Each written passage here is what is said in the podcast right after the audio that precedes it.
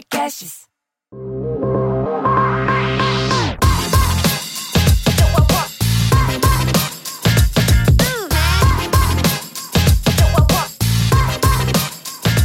Olá, sejam bem-vindos ao Deep Growth, o podcast que aborda com profundidade o crescimento das empresas. Eu sou a Tayana Degmon, a Thay, e eu tenho aqui comigo o Gabriel Costa, mineiro. Oi, mineiro. Oi, Thay. Oi, pessoal. Bom, hoje a gente recebe a Ana, que é diretora de marketing da Acreditas. Então, Ana, seja super bem-vinda aqui no nosso papo. Obrigada. Um prazer estar aqui. Prazer é todo nosso. Antes da gente começar aqui a nossa metralhar você de pergunta, a gente só falar um, um, pouco dos nossos patrocinadores que permitem a gente ter uma infra tão legal e receber tanta gente boa aqui. Vamos começar agora pelo Conta Simples, que é uma conta digital PJ, feita para empresas né, que querem ter uma gestão financeira eficiente, simples, rápida. É um produto super legal, com ali, múltiplos cartões de crédito que facilitam muito a gestão no, no dia a dia. É, o GLA, inclusive, é cliente lá do Conta Simples. Além disso, a gente tem a Cafeinarme com Super Coffee, que é o que ajuda a gente a ficar, a manter foco e disposição todos os dias. E além disso, o programa do, é, Sebrae. do Sebrae, né, o Startup SC, que é um programa de fomento ao empreendedorismo local, aceleração das empresas, e é um programa com, com um impacto super legal é, lá em Santa Catarina. E, por fim, a Informove, que é um escritório de arquitetura e engenharia aqui de São Paulo, que cede o, o escritório para a gente fazer os, todos os nossos vídeos super legais. Beleza? Beleza. Feito o nosso, nosso jabá inicial, é, Ana, começar com as perguntas aqui. Vamos, vamos, vamos começar do básico, antes de entrar na, nas empresas aí que você passou. Você já fez bastante coisa, né? Agência, eu tenho uma listinha aqui: GVT, PayPal, Conta Azul, Bom para Crédito e agora a Acreditas, né? E, pô, tem várias empresas super legais, crescimento né, é, incrível. Uau, né? né? Primeiro vamos dar um mal aqui para essa, essa trajetória. Não é qualquer um, não. É, assim, esse, essa carreira, desse jeito, ela foi pensada, foi mais espontânea? Como que foi um pouco da sua trajetória? Assim? É, eu comecei até antes, eu comecei em, lá nos, nos primórdios com, em banco, um Bamirinos, que depois virou HSBC. Uhum. E é, lá, quando eu era muito novinha, acho que o que mais me motivava, eu trabalhava assim, na época, o Bamirinos era um dos maiores anunciantes do, do país, tinha assim, verbas, é, era o quinto maior anunciante do país. É, e tinha verbas milionárias. Eu trabalhava na parte lá de brand, de marca, e me incomodava uma coisa profundamente que era a questão de eu não conseguir mensurar resultado. E né, porque você via aquelas campanhas você não sabia de fato qual era o impacto do trabalho. Em algum momento eu resolvi que eu queria fazer um curso de uma coisa que nem existe mais, que é marketing direto, que virou Mas CRM aí. É, que na, que na, verdade virou pro virou marketing digital, porque o tripé de marketing direto é ser accountable, measurable e identifiable. Que hoje é digital, né, na veia. Só a forma que você fazia de forma diferente, mas você tinha database, tinha modelagem, é, enfim. Você, você tem tudo que você tem hoje e o core é essa questão de olhar o cliente e saber mensurar o impacto que você faz. E aí fui fazer um curso fora do país, uh, na Inglaterra, no IDM, que é um, uma, uma entidade que acoplava na época os principais players, as agências, os fornecedores de database. Era um curso como se fosse uma, como se fosse um Tera daqui hoje em dia. E eu fiquei um ano fora e quando eu voltei eu quis ir para um mundo de agência. Na época tinha a Rap Collins, que era uma agência de marketing direto, que depois virou um grande player de digital aqui no, no Brasil. Então eu fiz essa mudança para ir para o mundo, enfim, que era esse mundo mais mensurável e, e, e começar a trabalhar com o que, o que de fato me interessava. Em algum momento eu fui parar em Curitiba de novo e aí começou minha trajetória na GVT com marketing direto e aí telecom para quem gosta de dados, é um pra parque de diversões, é, né? Um gigante, é um mundo gigante. Volumes enormes. A minha gerente CRM hoje, a carreira dela vem de, de telecom. telecom. e depois banco, etc. Então, eu comecei como especialista em marketing direto na GVT, eu acabei ficando é, 12 anos uh, e subi até virar diretora de comunicação e relacionamento. E lá, na verdade, acho que talvez tenha sido a minha grande escola, porque é, se você pensar é, em telecom, ela podia ser considerada uma startup, né? Na verdade, é, e é um, talvez o maior case de sucesso de telecom no Brasil, né? De, foi comprou a licença com 100 milhões e vendeu para a Vivo depois por 21 milhões, né? E eu acompanhei esse crescimento Uau, inteiro. O tempo é, disso, eu né? acompanhei esse crescimento inteiro e lá eu fui responsável primeiro por marketing direto, depois por programas de marketing, que era essa questão de você monetizar melhor a base, depois por churn e aí por propaganda, geração de leads. É, e acabei, na verdade, construindo muita coisa, né? Então, uma coisa que a gente fez lá, é, que até hoje ah, eu acho ainda pioneiro e pouca gente faz, é você fazer propaganda offline e você conseguir fazer teste AB e medir como você faz hoje em dígito. A gente fazia isso. E como que era esse Ah, processo? porque na verdade, é, vamos dizer que isso é antes da internet, né? O primórdios da, ali da, da internet. O maior canal que você tinha de aquisição era um canal de é, de telemarketing inbound, né? Então telemarketing receptivo. E aí a gente faz como você faz. é, faz- Colocava números no- diferentes é, de na verdade, o mesmo número, só que a gente tinha um algoritmo, e aí era um modelo mesmo, sabia exatamente qual- quanto que cada inserção gerava de lift de chamadas. De lift de chamada. Igual hoje a gente olha no site, mas ali. É, era, era, ali era muito mais intenso mesmo. Então você tinha lá um- uma meia hora que você conseguia ver esse lift e aí atribuía àquela inserção. E aí a partir disso a gente conseguia ver CPL, CAC. É, e aí fazer gerar hipóteses assim mesmo. É, é um teste AB antes de ser, antes de eu conhecer a terminologia teste AB. Então você colocava numa cidade muito parecida, é, um filme promocional um versus um filme não promocional. Vou tirar o filme do ar e entender quanto tempo um filme pode. Ainda eu- gera é, é, gera de recall. É um mês, para você saber. para GBT era um a mês. É, quanto tempo um filme, que é aquela coisa de virar paisagem, né? Quanto tempo um filme ele ter- é, gera eficiência e depois ele vai começar a perder ah, a eficiência porque ele virou, a mensagem já está saturada. Também é mais ou menos um mês. Correto, é um mês. É mais ou menos um aqui, mês. gente.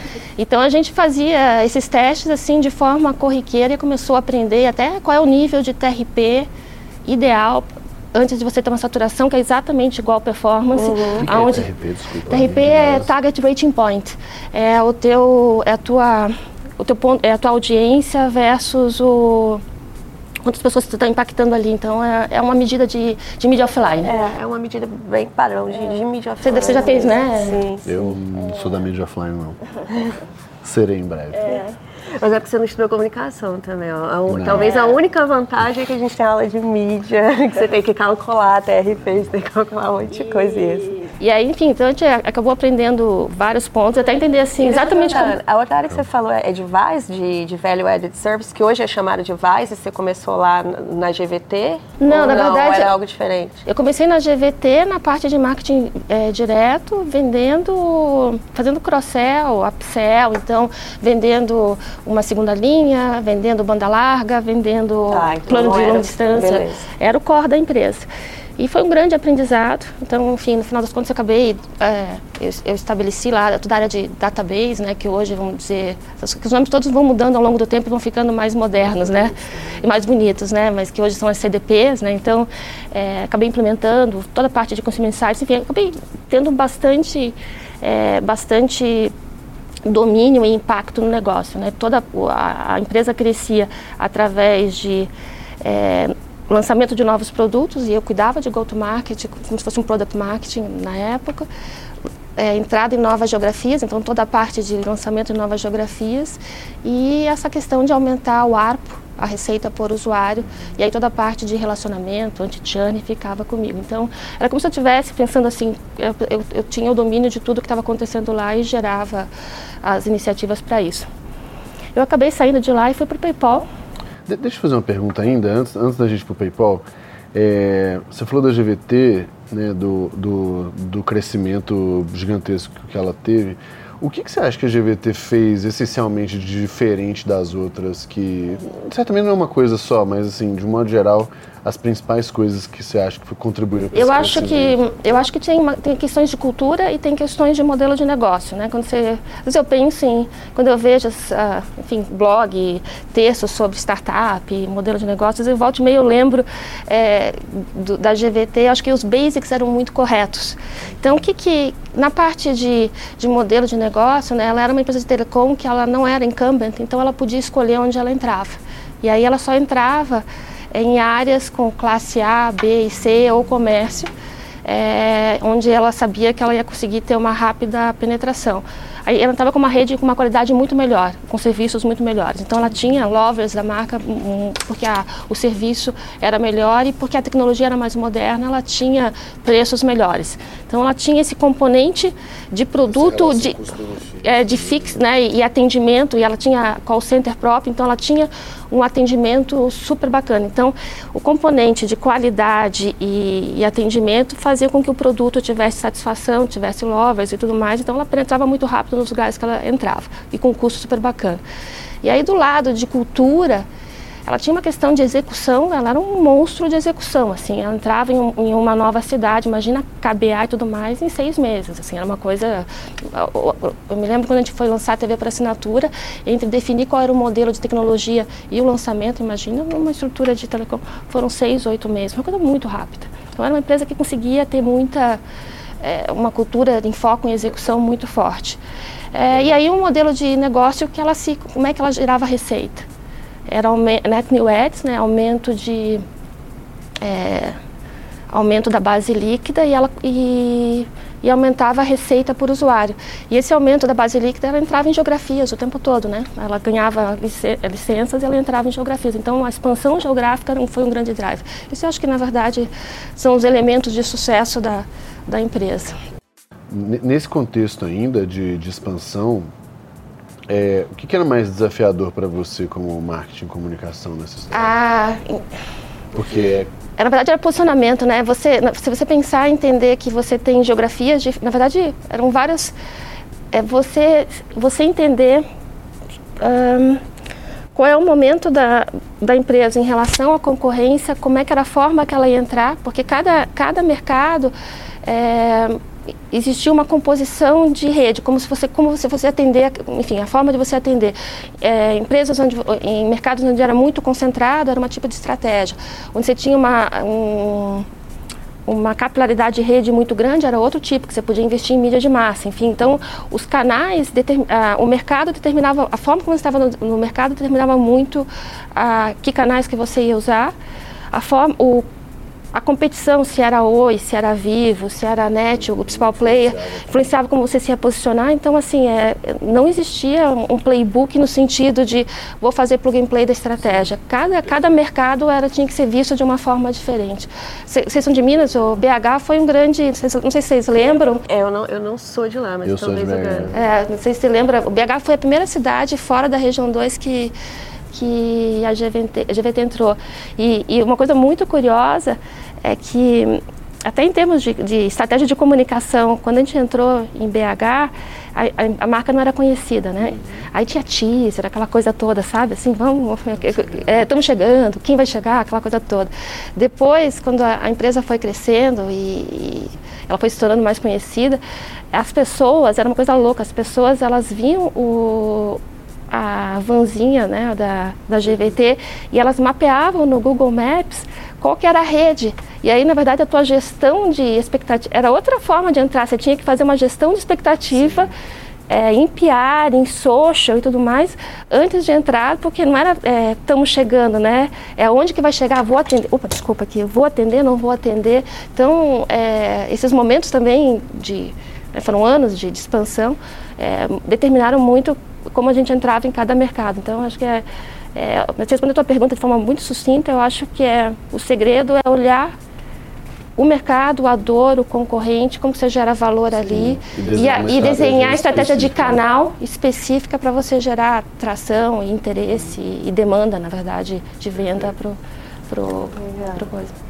Não, muito bom. E, e voltando para o PayPal, né, que eu acho que depois de 12 anos na GVT, é, como que foi a entrada? Ah, é, aí foi uma outra experiência né, multinacional, acho que eu nunca tinha trabalhado numa multinacional.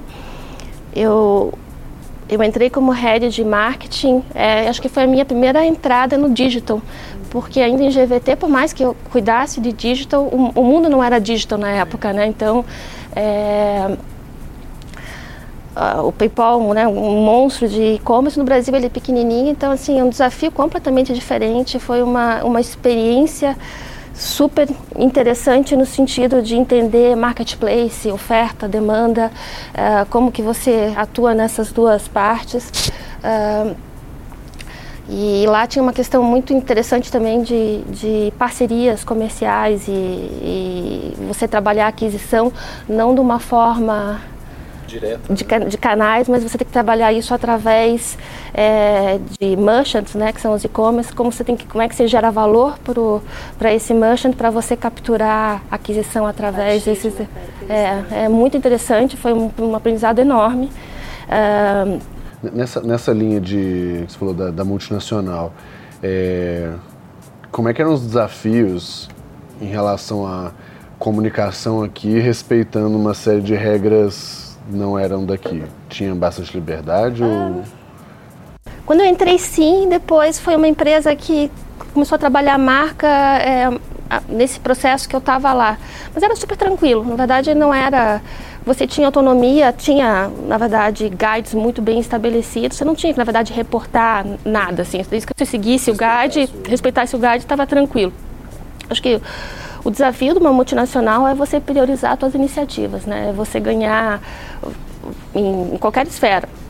É, enfim, às vezes você colocar um, uma tag no site poderia demorar dois meses, três meses, assim. É, então, assim, é, mas por outro lado, você tem acesso a, a conteúdos, a informação, a ferramentas que você não teria em outro lugar, né?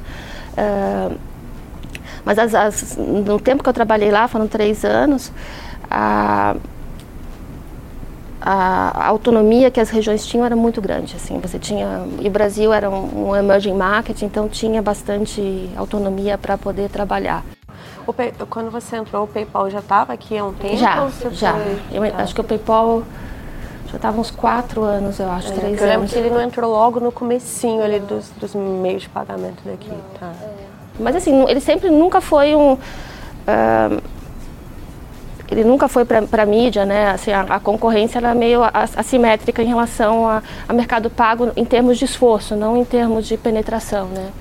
É, e a estratégia como o PayPal resolveu entrar no, no, no Brasil, ela foi através dos, dos big merchants, né? Ela resolveu entrar ganhando peso, é, enfim, numa, numa, num extra, num ponto frio, fazer essas grandes negociações antes para já entrar com uma ultra credibilidade. É, credibilidade assim. e peso de, de, de, de, distribuição de faturamento, né? E aí o SMB veio depois como consequência, né? E aí a decisão de ir para conta veio daí, assim, veio dessa coisa de, de SMB? Na verdade veio de, é, veio de uma vontade de construir. Acho que foi a minha primeira startup, né? Então depois dessa já tiveram algumas. É, veio no sentido de querer construir o que eu construí na GVT. Eu acho que startup você consegue ter um poder de, é, de deixar um legado de, de, de, construção, de você montar uma estratégia, de você fazer parte, de você ser inerente daquilo. Né? Numa multinacional você vai sempre um pedacinho dentro de uma engrenagem muito grande. Né? Então eu acho que esse sentimento de realização eu queria, na verdade, replicar o que eu tive na, na GVT. E... Quando você entrou lá no Conta Azul? Em 2016, eu fiquei um ano lá. É. É, 2016 o Conta Azul já estava bem engrenado, né? Já, verdade. já. Estava com cento e poucas pessoas, é. já estava num, num trabalho de scale-up pesado ali.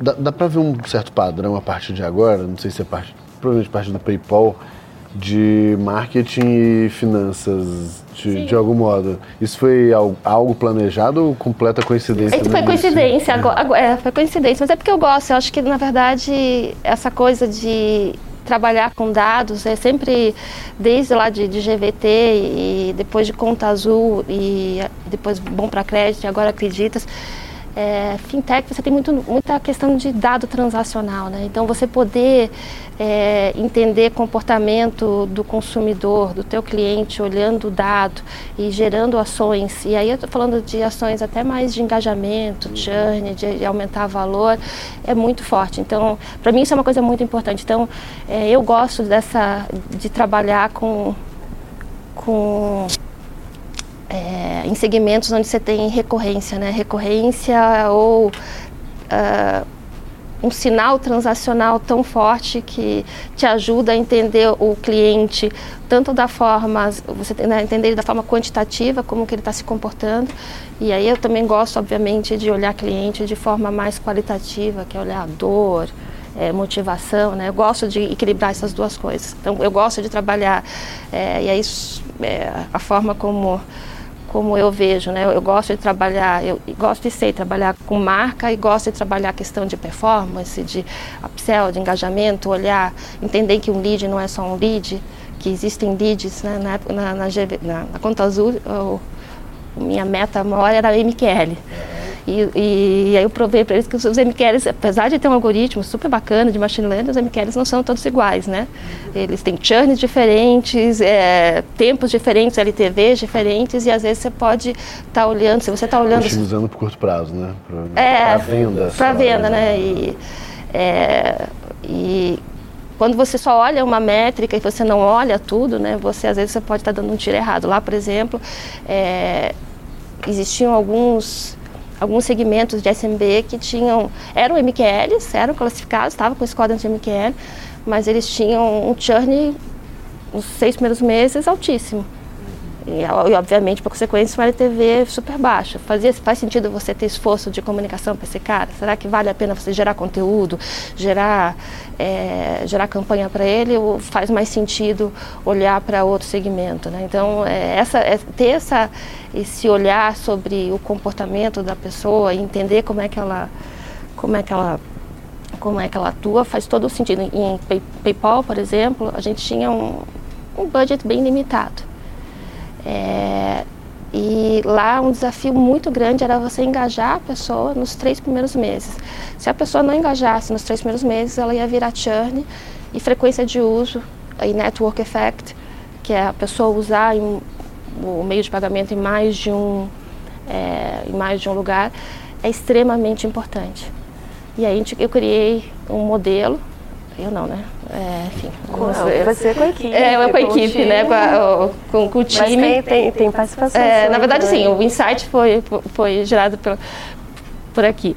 De entender assim, né? Se eu tenho pouco é, investimento para incentivar uma pessoa a engajar ou a, a fazer uma transação, quem são as pessoas que têm alta propensão a virar um cliente engajado. Então, saber fazer a pergunta certa, gerar um modelo, olhar a base de dados para entender que tipo de variáveis, é esse tipo de coisa que eu, que eu acabo curtindo fazer e eu acho que, que faz sentido, entendeu? E aí eu ia te perguntar nesse contexto, assim, com a carreira que você já tinha e o conhecimento, você poderia ter escolhido provavelmente qualquer startup.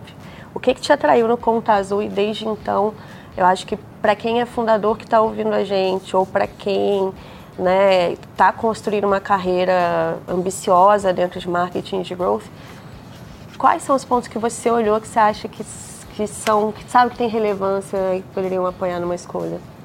Eu acho que na, quando eu fui para a Conta Azul foi propósito. Eu acho que a empresa tinha um, um eh, acho que dois pontos bem importantes. É, depois eu fui refinando isso né, ao longo das próximas startups, dos movimentos.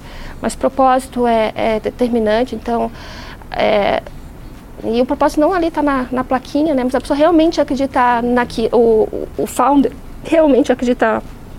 O Vini, que é o CEO, ele é assim, ele é uma pessoa super carismática e ele tem uh, né, a crença e, e a Conta Azul está no caminho é, né, de, de, ajudar a contribuir com o sucesso do pequeno e, e médio uh, dono de negócio, né, porque eles nem chamam de empreendedor, é dono de negócio. Uh, então, o propósito é uma questão importante. Eu acho que entender é, unit economics, né, se a empresa está num bom estágio, se não está, enfim, acho que tem essa questão de o quanto que existe de, de sei se a palavra é governança, mas de uma visão realmente estruturada, estruturada de negócio, né? É, acho que isso é extremamente importante. E eu acho que pares com quem você vai estar, tá, você vai estar tá interagindo, com quem você vai trocar, porque tem que ter troca, né? Eu acho que troca é uma coisa importante, né?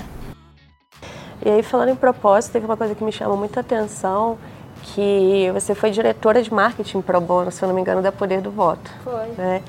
É, acho que tem dois aspectos aí que eu queria explorar. Um é esse lado mais, querendo ou não, de filantropia, de uma certa forma, que muitas pessoas bem-sucedidas têm isso, né? E, se você percebeu isso e, foi atuado dessa forma também.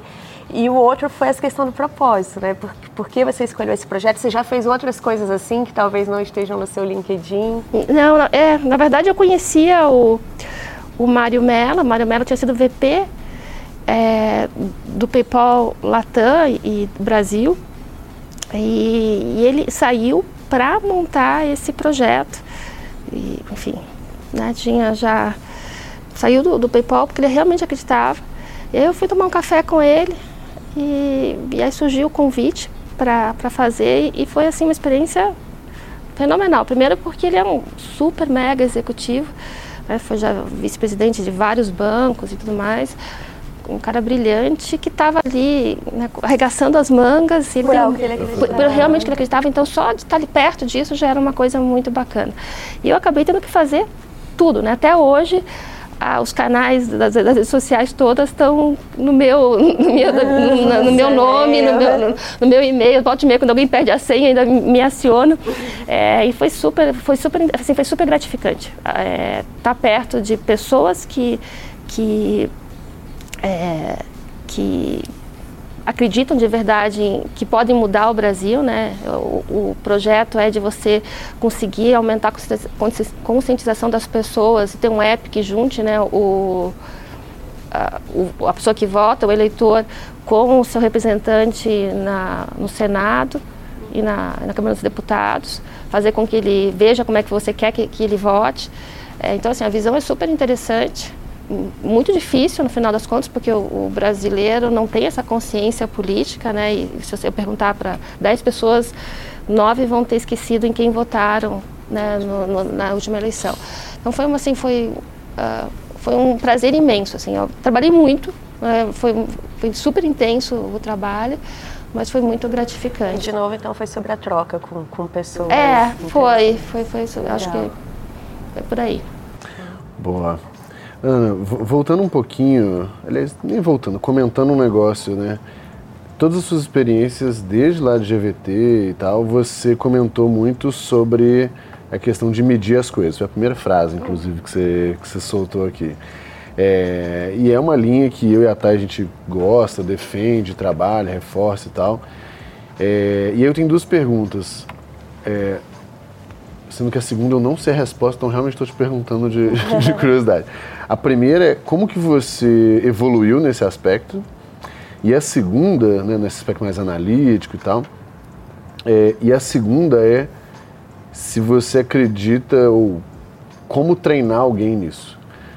Porque essa segunda é um negócio que eu quebro a cabeça há muito tempo e eu não consegui, assim. Eu acho que é, é, dá para evoluir algumas coisas, mas eu geralmente tenho sucesso nesse sentido com pessoas que já são meio que parecidas comigo e aí é muito mais de ensinar algumas coisas do que, sabe, do que treinar, ensinar a ser mais analítico.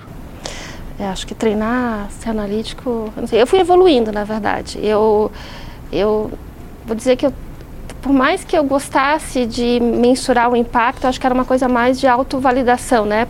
Para eu saber que eu estava indo bem comigo mesmo. Então eu, eu acho que eu tenho esse lado, meu, mas assim, eu, a minha formação não é engenharia, então é, não, me, não me era natural. Eu treinei isso é, na GVT. Ah, eu fui treinada e foi a coisa mais louca, porque imagina, eu ainda não, não era nem diretora, eu era gerente e eu reportava para um, uh, um diretor de marketing, depois eu virou VP, né, e aí eu virei diretor. E um mundo de engenheiros e eu. Né? E eu tinha que reportar tanto quanto. E, e, e quando eu assumi churn, é, imagina, churn em telecom é um, mega desafio, é super desafio. Mas assim, a lógica é muito parecida com, né, enfim, com venda. Assim, gente quer comprar e tem gente que quer desconectar. Aí como é que eu aprendi a fazer, né? Nos primeiros, nos primeiros meses como gerente, eu olhava tudo que o gerente de vendas fazia e eu disse assim, puta, a lógica é igual, então deixa eu fazer, deixa eu, ver aqui. Então, ah, eu posso fazer uma waterfall é, de por que, que eu não conseguia arranjar o, o churn. Aí eu chamava alguém e disse assim, eu pegava assim, você me passou a apresentação? Aí eu olhava a apresentação dele aí eu fazia depara mesmo, proxy.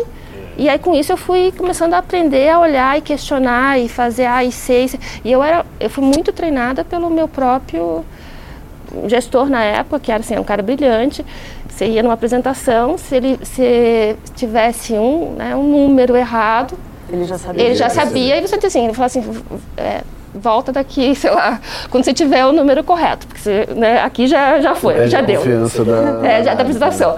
E aí eu aprendi, inclusive, a treinar e ver, olhar padrão para ver se tem número. De, de- É, então, esse negócio, eu não sei explicar o que acontece. Durante a nossa mentoria, é, que a gente faz né, com algumas empresas, é, uma das etapas é isso, é uma coleta de dados, arrumar a casa, porque é tudo uma bagunça em todas as empresas e tal.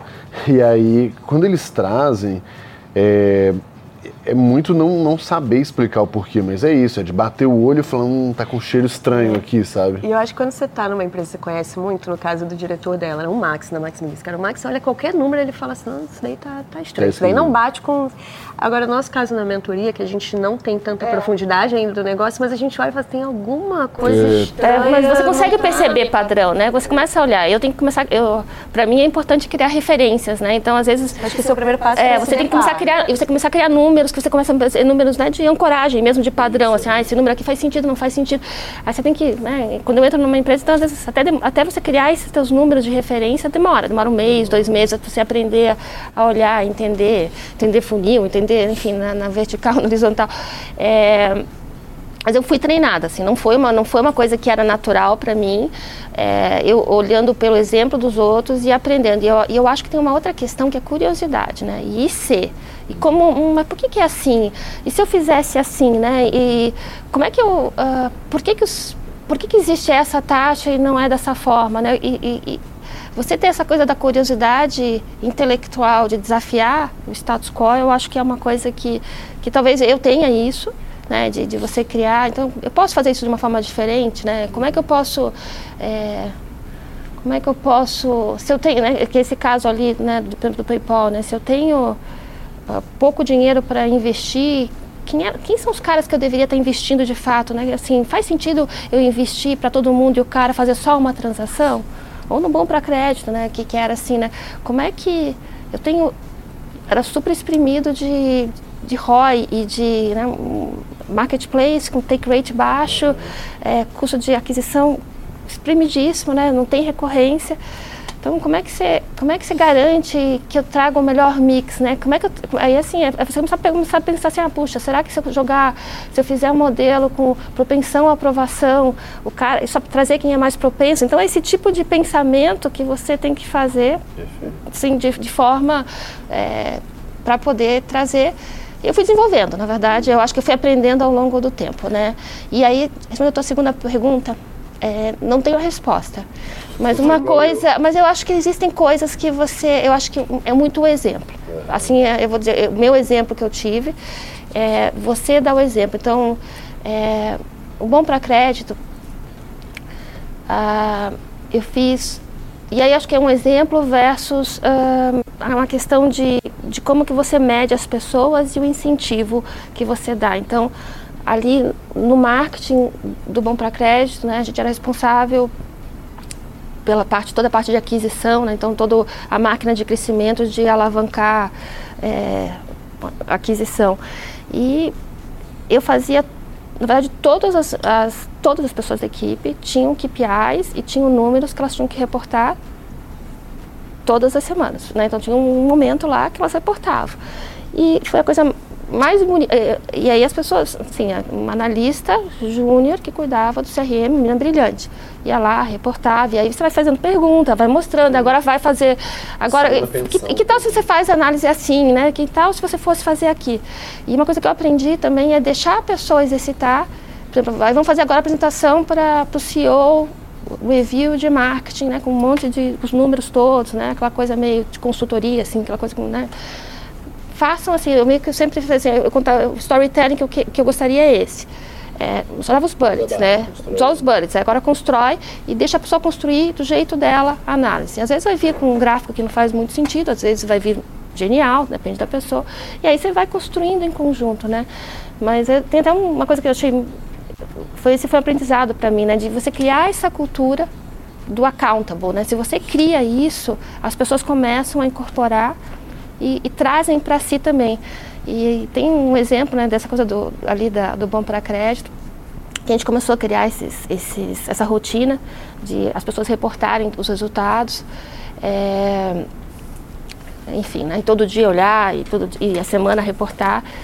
E o pessoal de social, como social, é, é, não de, né, da parte de, de, mídia, mas ali a parte de engajamento, eu estava achando meio assim, ah, depois vocês fazem, não precisa fazer agora, né? E aí deixei solto dois, duas, três vezes, não cobrei.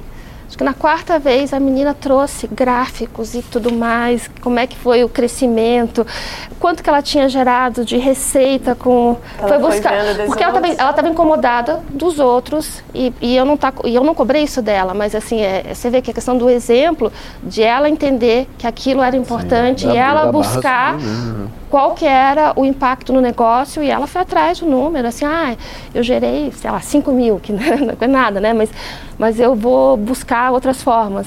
E eu não estava nem olhando aquela métrica ali para estava olhando mais engajamento, olhando outras coisas, né, um pouquinho mais de vanity, não nem vanity, mas era mais para entender o alcance que tinha, não estava entendendo que social ia trazer ali naquele momento o que a gente precisava em termos de, de receita, mas é, foi aquilo foi um wake up call assim para mim de olhar que às vezes quando você cria essa questão de buscar é, é cultura mesmo, acho que é cultura de, de ser data-driven, de olhar número, de questionar.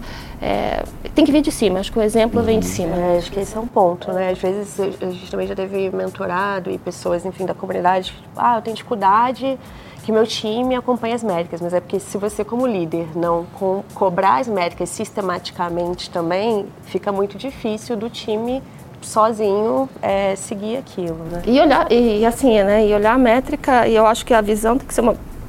É, marketing deve olhar.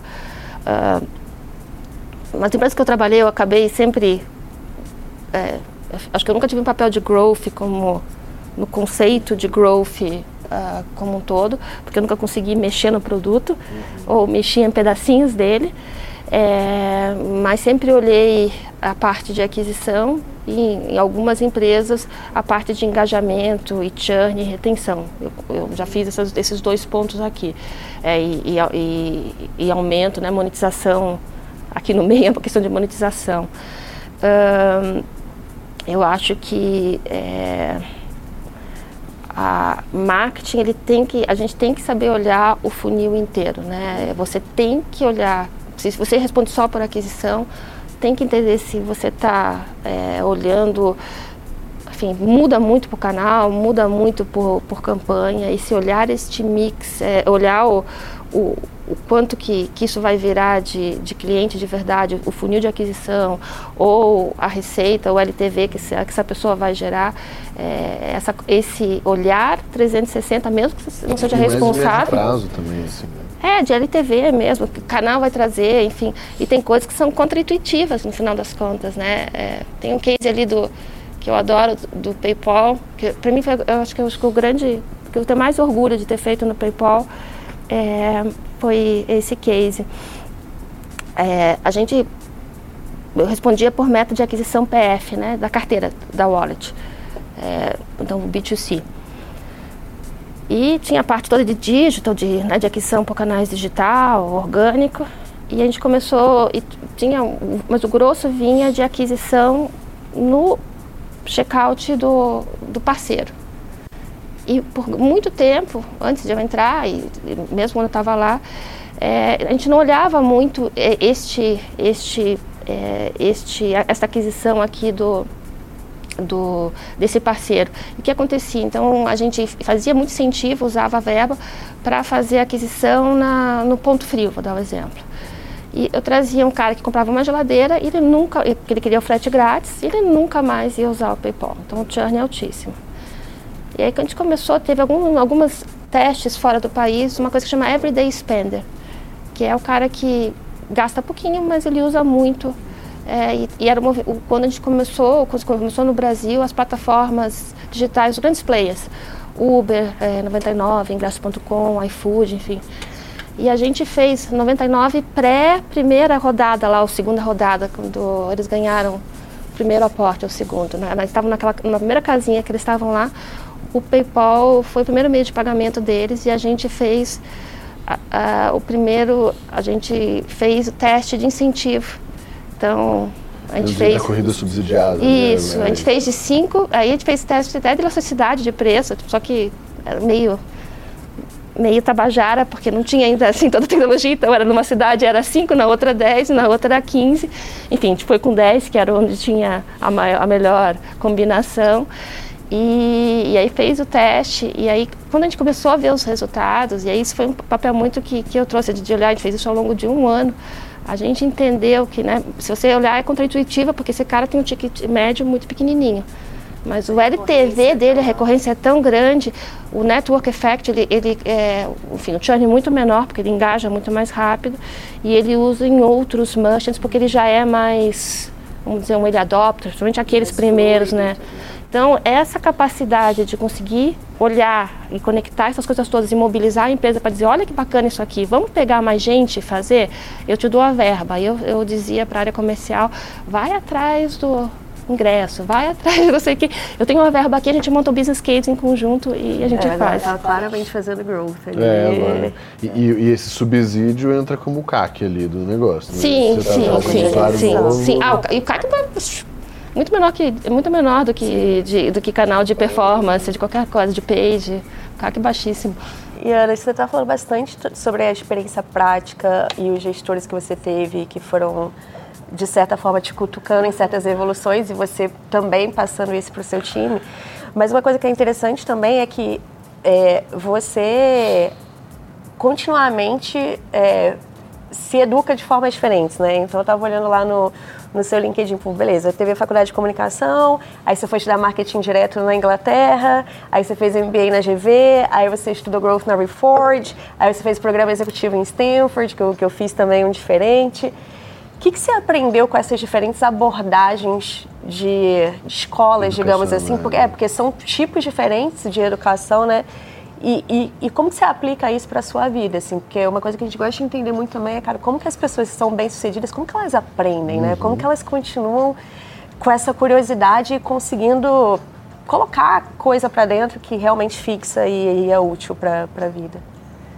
Eu acho que o aprendizado ele tem que ter, por exemplo, o Reforge, né? Acho que o Gabriel fez também, né? Eu acho que para mim o Reforge é um bom exemplo de você conseguir um uh, você fazer um mix do de teoria ou metodologia, acho que talvez mais metodologia do que teoria, mas com muito case prático, né? E você conseguir provocar reflexão do que aquilo significa na, na sua vida. Eu acho que talvez, para mim, esse eu acho que é um modelo ideal de, de, de aprendizagem, né? Eu, particularmente, eu leio bastante, né? E, no final das contas acabei tendo que me reinventar, ou não sei se não foi de forma intencional, mas eu tive que buscar, a partir do momento que eu tive que ir para uma startup, e a Conta Azul foi o primeiro né, experiência, não sabia nem os termos, né? Era uma coisa que, assim, não sei se alguém, você já deve ter conhecido pessoas que, que foram do mundo tradicional e mesmo PayPal, que, né, que já era tecnologia para uma startup, é, um, é uma diferença muito grande. Então, eu tive que aprender todo esse universo de growth, growth hacking, é, enfim, uh, LTV sobre CAC, unit economics, assim, unit economics, enfim, né, tudo, tudo, tudo, assim, por mais que, que eu soubesse é, fazer uma gestão de canais de aquisição, de branding, de marca, é, CRM, enfim, né, é, é outro universo, a, a, forma de pensar é outra e tudo mais. Então, é, eu acho que. E aí eu tive que ler muito, né? Mas o ler, se você não consegue aplicar no teu repertório, na tua vida, fica uma coisa descolada, né? E aí eu acho que esse acho que é a, talvez a questão toda de você, o, o aprender é, ele tem que ter, ele tem que ser colocado em prática ou você tem que vivenciar aquilo de alguma forma, porque senão ele não vai, não, não, não vai, você não vai absorver. Eu não consigo absorver. Talvez seja a idade, mas é, eu não consigo absorver. É. Não é, não, tem uma, na verdade, uma ciência para estudar isso, né? Aprendizagem de adulto e, e, e toda a tese dela é isso mesmo, assim, é além de precisar ter todo um contexto específico, que é muito diferente da criança, não que a criança não precisa de um contexto, mas é, é muito diferente, é, tem uma disputa de atenção muito maior também, porque você tem outros N problemas, N situações ali, e realmente tem um viés é, total, assim, 10% teoria, é, 20% outras pessoas, mentoria, mas a grande parte é isso, é colocando em prática mesmo. Então, definitivamente não é, nenhum, não é nenhuma limitação, não. É muito comum mesmo. Eu queria aprender neurociência, ainda vou fazer um para mim. Eu ainda quero fazer um. Quer dizer, aprendendo, eu já li bastante, mas essa é a questão, né? Você lê, lê, lê, mas eu ainda não consegui. Você quer pegar de uma forma estruturada. É, uma estruturada, já li, enfim, o Think Fast, Think Slow, o, enfim, pensando né, no, no, no, no todo, já li blog, já vi um monte de palestras, amo o assunto, acho questão é, esse assunto super bacana, eu ainda vou fazer um, uma coisa que seja dos dois. De, de, curiosidade, assim, que outros assuntos você tem um, um apreço, um gosto maior aí? Até fora de negócio, por exemplo. Fora de, negócio. Eu gosto de, de olhar as coisas de tendências. É... Eu estava estudando bastante sobre empatia, que eu acho que é um puta assunto bacana. Eu tive uma experiência super. Eu até escrevi no, no meu LinkedIn. Eu acho essa questão de. Eu, eu gosto de, de inteligência artificial.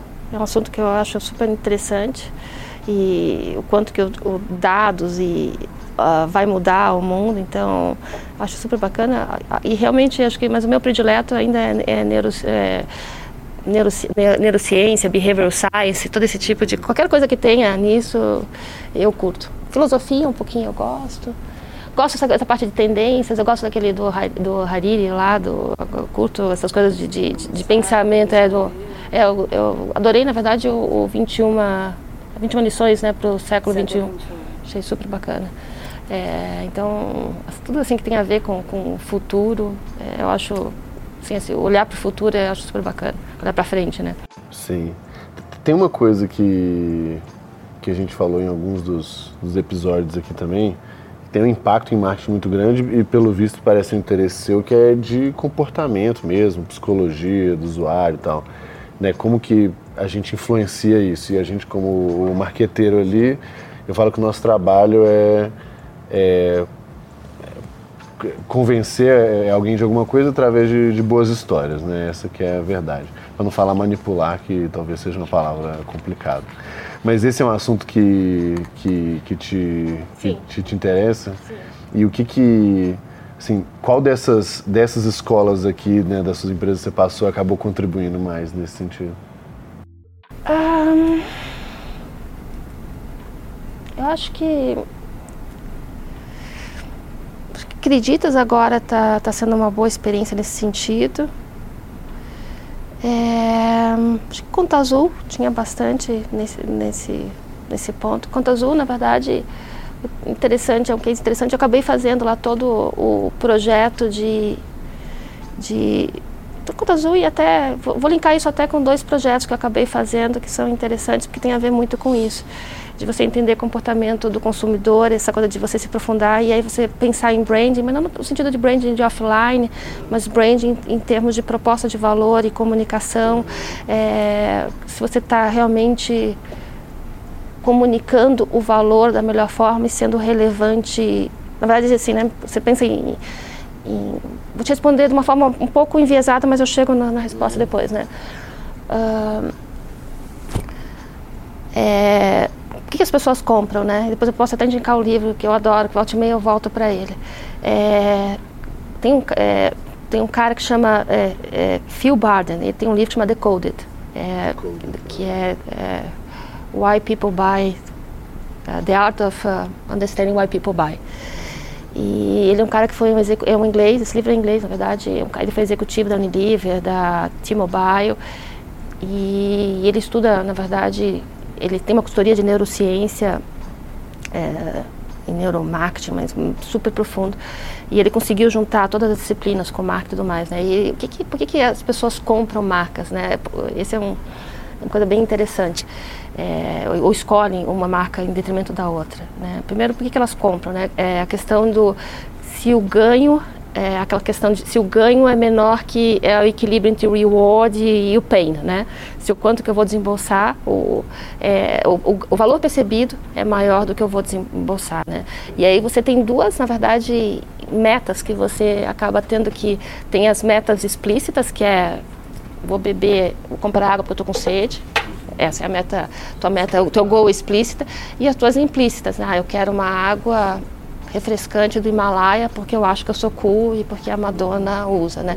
Essas são as questões, as metas implícitas. Então você entender isso, entender esses pontos todos, fazem todo sentido porque é a forma como você vai se comunicar e você vai conseguir mover a pessoa, né? Então, quando você comunica, você tem essa questão toda de comunicar no nível funcional e nesse nível um pouco mais implícito. E a gente às vezes acaba não explorando esse ponto aqui, né? É, Aí vou colocar o ponto agora um pouco disso dessas duas empresas. Né? Na Conta Azul, um dos motivos que eu acabei indo até para lá é porque eu via uma empresa com super propósito, com um produto mega bacana e a comunicação uhum. ela era super desalinhada. Ah, aqui eu posso, aqui eu posso ter um impacto, assim, na verdade, né, nesse, nesse ponto. E eu fiz todo o projeto lá de, de rebrand, que até hoje que está lá, enfim, eu já saí de lá quatro anos atrás. É, mas foi super interessante, porque alinhar, né, essa coisa de você uma marca ser autêntica, relevante, verdadeira e única, a gente acabou conseguindo fazer lá. Né? Então a empresa alinhar o propósito, essa coisa de realmente ajudar o, o o, o, dono do negócio, né? E é até a coisa, se você vê o Vini falando, ele não fala empreendedor, ele fala dono do negócio, porque o público da Conta Azul não se identifica. Ele é o dono da, da padaria, o dono do, do pequeno escritório, né? Da do despachante, enfim, é um, um público. Não é o founder. Ele não é founder, ele não, né, ele, não, ele, não, ele não navega no mundo das startups, né? Até tem lá, tem um pouco, mas não é o, o, o mercado que eles vão buscar. E, e, na época a linguagem era uma linguagem super ripada, assim, né? Ela era a referência era intercom, assim, era tudo bonequinho, moderno, moderno, né? Que também não falava com, com, a gente falava em algum momento a gente falava de RP, né? Que imagina, então aí a pessoa nem sabia o que era RP. E o que que faz uma pessoa? Qual é a dor que a pessoa faz uma pessoa ir para um sistema de gestão? É quando ele perde o controle. E a gente fez, fez muita pesquisa. Isso é uma coisa muito legal que tinha na Conta Azul, que a gente era ah, tinha um né, não, obrigado, mas tinha, era, a gente tinha que, um programa que a gente tinha que visitar o cliente, uh, se leva, tinha que visitar o cliente, entender, conversar. E a gente começou a entender, e teve pesquisas que o, a, o fator que motiva é quando a pessoa perde o controle.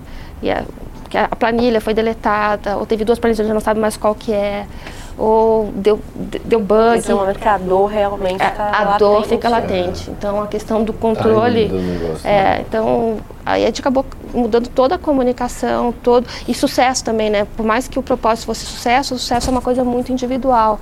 O que... O valor que a, a conta azul, na verdade, propicia é dar espaço ou liberdade para que a pessoa possa fazer aquilo que ela quer, né? Ou que ela realizar aquilo que é que é o que a pessoa deseja. E aí o sucesso vem em detrimento disso. Então, alinhar tudo isso, é, esse, esse enten, entender essa, esse usuário, é, aí talvez não de uma forma formal, usando psicologia, mas se aprofundando nisso para você aí realmente mudar a comunicação, mudar a forma de falar nos pontos de contatos todos, foi um trabalho que a gente acabou fazendo. E, e bom para cá eu acabei fazendo a mesma coisa.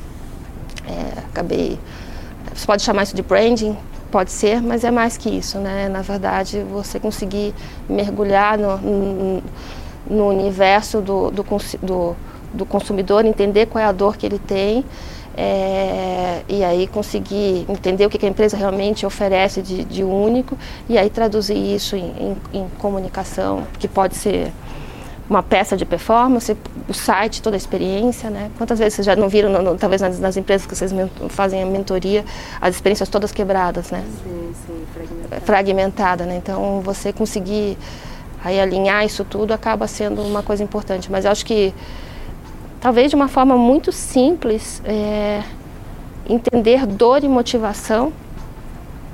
É, é talvez a forma mais simples de, né, de, de, você conseguir já mover, né? E aí você conseguir comunicar isso de forma clara e rever a forma como você se comunica em, em qualquer, né, no e-mail, na LP, na home, na né, no produto, enfim. É, é bom falar isso porque a gente usa exatamente essas duas palavras quando a gente fala de fazer pesquisa, quanti ou quali, que é de, assim, talvez uma das primeiras coisas é entender a dor que a pessoa tem e o que, que motiva ela a sair do lugar, a fazer alguma coisa. E direto é isso, quando a gente pega, às vezes, qualquer peça de comunicação, seja o site, né, a landing page ou whatever, é, de cara já dá para pegar isso. Porque quando você vê lá na primeira dobra, tá falando muito mais sobre o produto da pessoa do que o do que o, o impacto que aquele negócio tem ou por que, que a pessoa deve olhar para aquilo ali, né? E é, às, às vezes é isso, são coisas super simples, mas que se você não conecta rápido ganha atenção rápido, a pessoa já. É, segundos a pessoa não vai, né? Se aquilo não é para ela, é, a pessoa ela vai embora, né? Tipo, isso aqui não é para mim, next, né? Porque o span de, de atenção é muito. É, são milésimos de segundos que você vai pegar a, atenção da pessoa, né? Se você não tem essa, esse, esse ponto. É, a pessoa vai embora, né? Ela não vai conseguir, ninguém tem mais paciência para olhar. Né? Então, acho que é, acho que a relevância é, é, bem importante, né? Esse negócio da, da estava lendo, enfim, porque eu estava fazendo um trabalho, essa coisa da meta implícita e a meta explícita, né? Na verdade, é a questão de entender qual é a sua categoria que você está, né? E aí essa coisa de a, a meta explícita, você, enfim, você tem, você está sempre entre um hall de pessoas que vai estar tá ali te que vai que vão ser considerados em, em relação a você, né? Eu vou para vou escolher depois que eu sei qual é a minha dor, eu vou para o A, o B ou o C, né? É, mas o que faz as pessoas de fato, então isso é o que gera relevância, né? Mas o que, o que faz você escolher de fato, eu vou escolher a, a marca A, B ou C, eu vou considerar a Conta Azul, a Omni ou sei lá quem, a Intuit, é, no final das contas, o quanto que ela fala com a tua meta implícita, é o implícito, é o implícito né? Que é, é a, a diferenciação, né? Muito legal. Gente, o papo está muito legal. Vou só dar um recado aqui.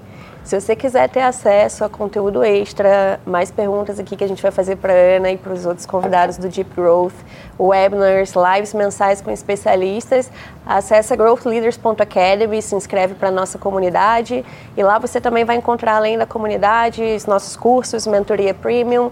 Então, dá uma olhada aí, growthleaders.academy. Vamos pedir as dicas de, de conteúdo. Vamos. Ana, a gente sempre gosta de, de encerrar o nosso episódio principal ali antes do, dos extras, pedindo a indicação de três conteúdos, que pode ser pode ser livro, pode ser pessoa para seguir, pode ser filme, pode ser blog, curso. Você, curso, o que você quiser que você acha que possa contribuir é, com a construção do conhecimento das pessoas que estão ouvindo a gente aqui agora. Bom, então acho que um, um livro ali falando de behavior, dois na verdade, que de behavioral science e como que você usa, uh, enfim, psicologia, é, user psicolo é, psicologia do usuário para você conseguir mover as pessoas é esse Decoded, uhum. que é do Phil Bar Barden. Eu acho é um, filme, é um livro genial, super prático, com cases, com assim é, é muito muito aplicável, muito bacana. É, então vale a pena. Tem na Amazon, tá? É bem, bem bacana. Eu acho que um outro nesse ainda nesse que eu acho muito legal, que é a base de também de economia comportamental do Dan Ariely, previsivelmente irracional. Acho que, enfim, uma boa base. É, acho que aí na parte mais olhando growth, marketing, né, em, nos dias de hoje, para quem está nesse universo de startup, eu acho que o Brian Balfour, para mim, ele eu, eu, acho que ele, ele tem, na verdade, eu acho que ele tem uma ele é pragmático, né? E, e, tem uma coisa de repertório, de bagagem, de conseguir transformar tudo naqueles gráficozinhos, aqueles loops, é. assim, né? é tudo muito, é tudo é muito simples, né? simples. De concisão né? muito boa, né? Então eu adoro ele, eu acho super bacana. É, acho que curso, obviamente, o de vocês, né? Opa. Mas eu acho que o do Reforge também é bacana, eu acho que tem Terra também, que acho que, é, enfim, são legais nesse sentido. É, acho que o Andrew Chen também, acho que no sentido mais, quando você olha mais, é, né, olhando mais para VC e tudo mais, acho que são, para mim, são as, as, pessoas que eu, quando eu quero um assunto, são as que eu faço, eu vou, vou atrás mais, dou uma consultada, que sempre tem alguma coisa que eu acho interessante que pode me, me, me colocar.